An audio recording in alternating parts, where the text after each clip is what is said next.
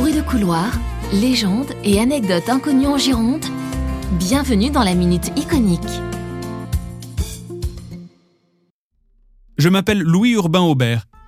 Vous m'avez forcément croisé à Bordeaux. Faites donc travailler un peu vos méninges. Indétrônable personnage de la place publique bordelaise, depuis mon piédestal en face de mes allées. Qu'il vente ou qu'il pleuve, je ne quitte jamais ma veste longue de velours et ma perruque toujours bien apprêtée. Je suis le marquis de Tourny et je viens vous parler de la porte Caillot. Quel rapport, me dites-vous?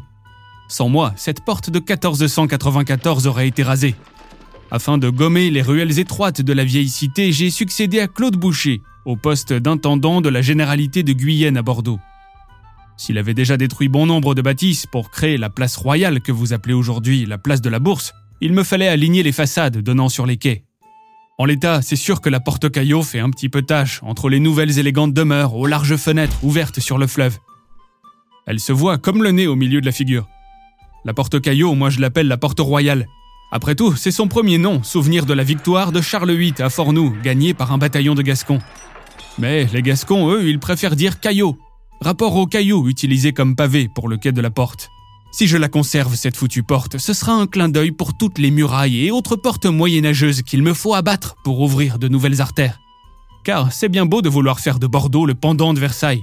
Mais comme dirait mon épouse, on ne fait pas d'omelette sans casser des œufs.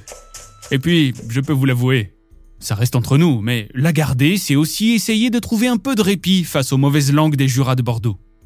Ils m'appellent le tyran de la ville, alors que je m'escrime seulement à faire de Bordeaux la plus belle ville du royaume. J'ai mis un point d'honneur à aller jusqu'au bout de ma mission, allant jusqu'à payer de mes propres deniers pour que Bordeaux puisse être aussi jolie que la capitale. Aujourd'hui, vous pouvez embrasser d'un seul regard l'ensemble des façades. Tenez, regardez la jolie porte Caillot.